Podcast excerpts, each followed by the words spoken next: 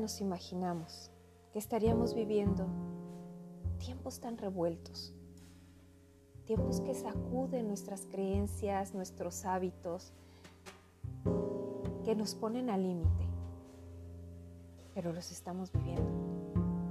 Y en este camino nos toca aprender de nosotros mismos. Vaya, que nos vamos a convertir en nuestros propios maestros. Y dentro de todo este confinamiento, de esta oportunidad de relacionarnos de manera diferente con nosotros y con las demás personas con las que estamos compartiendo, surge el reto en donde nos toca practicar la paciencia, que yo le nombro el arte de la paz. Acompáñame al episodio número 12 de Encuentra tu voz.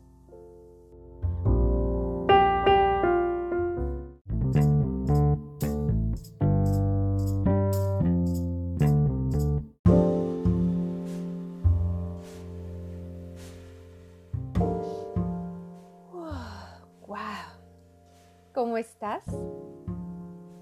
Espero que te encuentres muy bien, que dentro de esta sacudida que nos está dando la humanidad, la tierra, el momento que nos tocó vivir, estés lo mejor que puedes estar. Mi nombre es Lucía Hernández y hoy arrancamos con el episodio número 12 para hablar de un tema maravilloso. Y ese tema es la paciencia, el arte de la paz.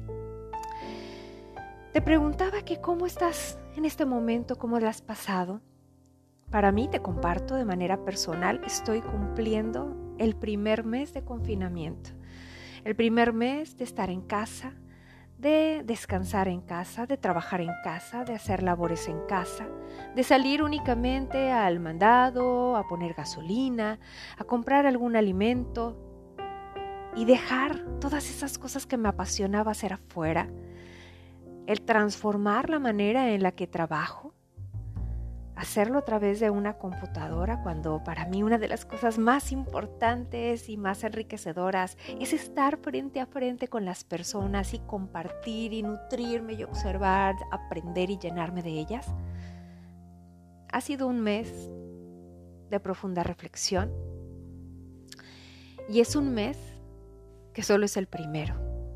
Y digo que solo es el primero porque así como en otros países, en el caso de México nos acaban de notificar que tendremos un mes más, un mes más para seguir escarbando, buscando dentro de nosotros, para contener de alguna manera este tema de la contingencia de salud.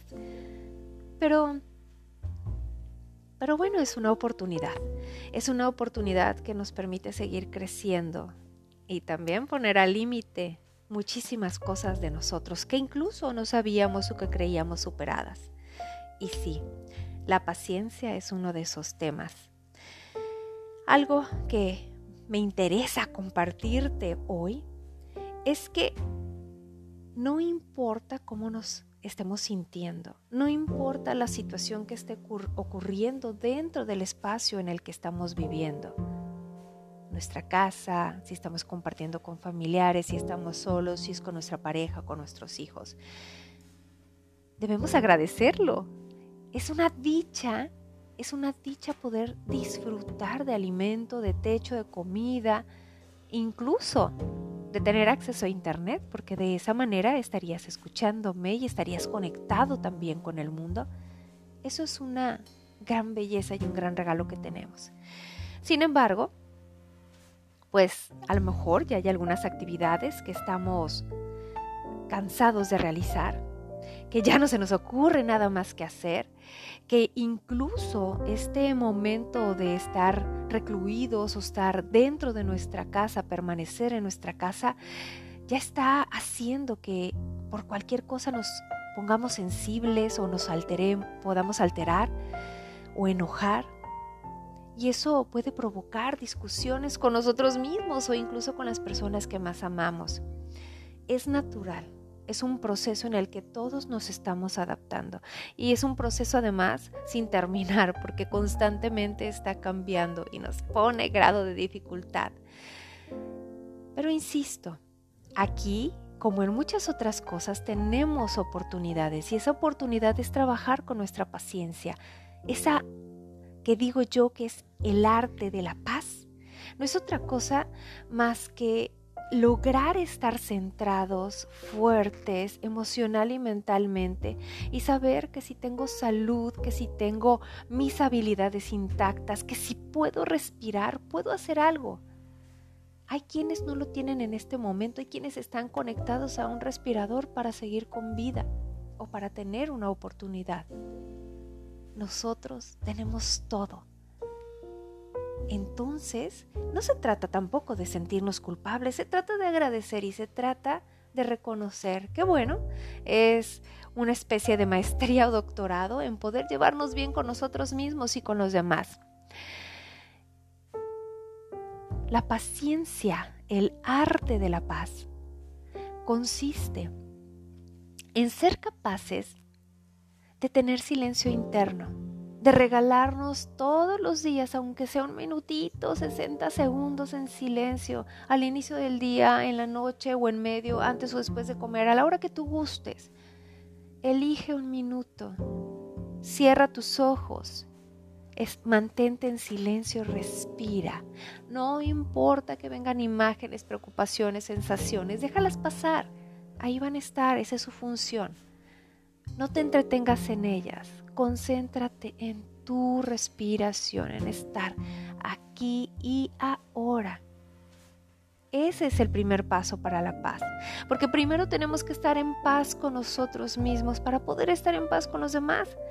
Cuando nos peleamos con nosotros, realmente no nos peleamos por lo que decimos que nos hacen, sino por cómo elegimos sentirnos ante esa situación, sino por algunas cosas en las que tenemos un cierto reflejo. Entonces, silencio interior, nuestro primer paso.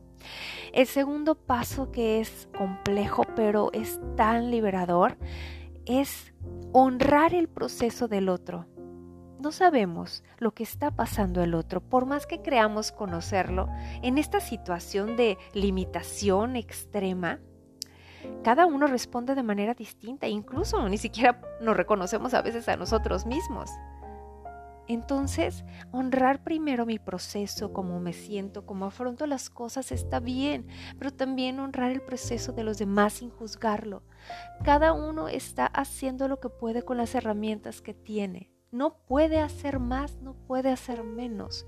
Va a responder con respecto a sus experiencias y a la cajita de instrumentos que tiene para poder responder y resolver la situación. El tercer paso, sin duda, es soltar en profundo amor. Soltar como el desapego. Soltar eso que siento, que me molesta. Dejarlo ir.